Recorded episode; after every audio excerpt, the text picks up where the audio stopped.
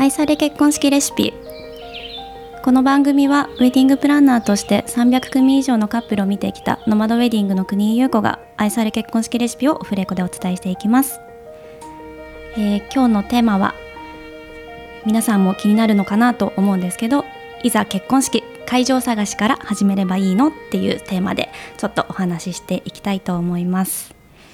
まあ多分結婚式じゃあしようかってなった時に一体何から始めたらいいんだろうってほとんどの方が多分ぶつかる問題だと思うんですけど日本だと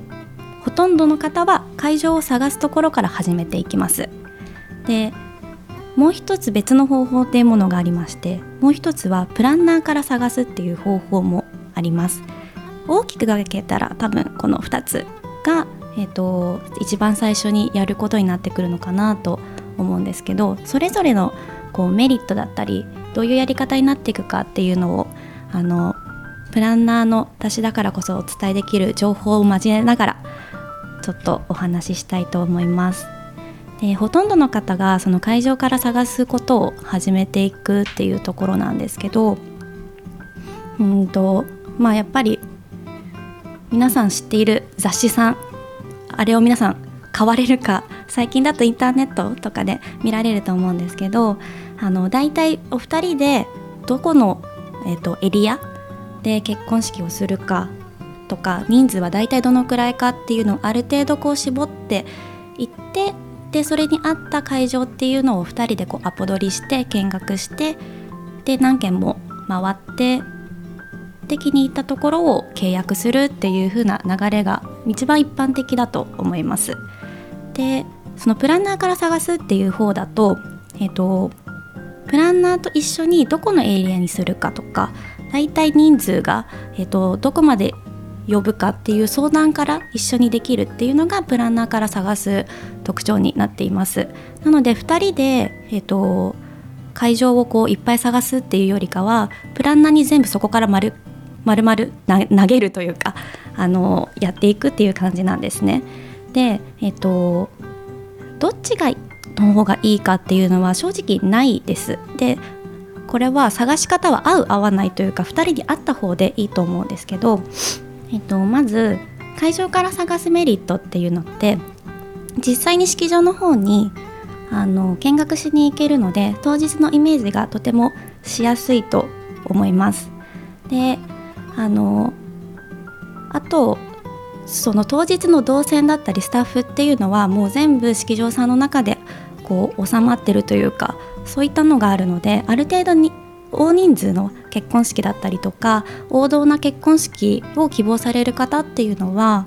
えー、会場から探しちゃった方が、えー、と向いてると思います。でもう一つプランナーから探すっていうところになってくるんですけどえーと、まだイメージがぼんやりしている人だったりとか報道ではない結婚式をやりたいっていう方はプランナーさんにあの相談した方がいいと思います。っていうのはプランナーさんは割フリーのプランナーさんは割とこう王道な結婚式というよりかは、えーと、ガーデンだったりとかビーチだったりとかレストランだったりあのそういった専門式場さんではないところであのプロデュースしている方が多いのであんまりこう王道ではないものを希望されている方はぜひプラプランナーさんとあのお話ししてから会場を決めた方がよろしいかと思います。でもう一つそのプランナーから探すのメリットっていうのが、えっと、自分が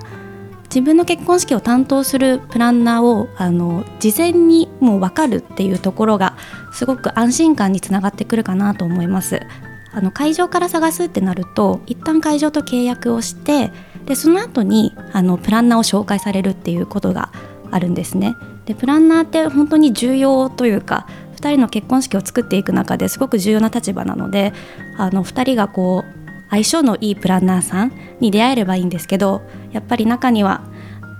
ちょっとうーんっていうこともあったりするのでそういった意味ではプランナーから探すってなるとそういうあの悩み事とかっていうのはないのかなというふうに思っております。はい、で私は、えーと、プランナーから探す探してほしい方なんですけどもこれは本当に個人の意見なのであのあくまで参考にしていただきたいなというふうに思っているんですけど、あの私も今年31歳になるんですけどやっぱりこう周りの友人とかはあの結婚式の参列経験がそれなりにも多くって結婚式の流れをもう把握してる人が多い年齢なんですね。でそうなってくるとじゃいざ自分の結婚式をするってなった時に結構みんな言うのがあの被らない結婚式をしたいとかあの見たことないものにしたいとかそういうふうにあの言ってる友人が結構多くってでそれはすごく共感できるっていうふうに思って。なのでどういう結婚式があるのっていうことをよく聞かれるんですけどその時はもう旅行を兼ねてとかもうあのそれこそさっきもあの伝えたそのガーデンとかビーチとかいろんなスタイルをあと神社とかそういったものをちょっとこう教えてあげてるのでフリープランナーの人にあの相談するとそういったことをいろいろと教えてくれると思います。なのでいざ結婚式ってなったらぜひあの会場探しをいきなり始めるのではなくってちょっと情報収集としてプランナーから探すっていうのも一つあの考えていただけたらなと思います。ではでは今日はここまででまた次回ぜひお楽しみくだお楽しみにお待ちください。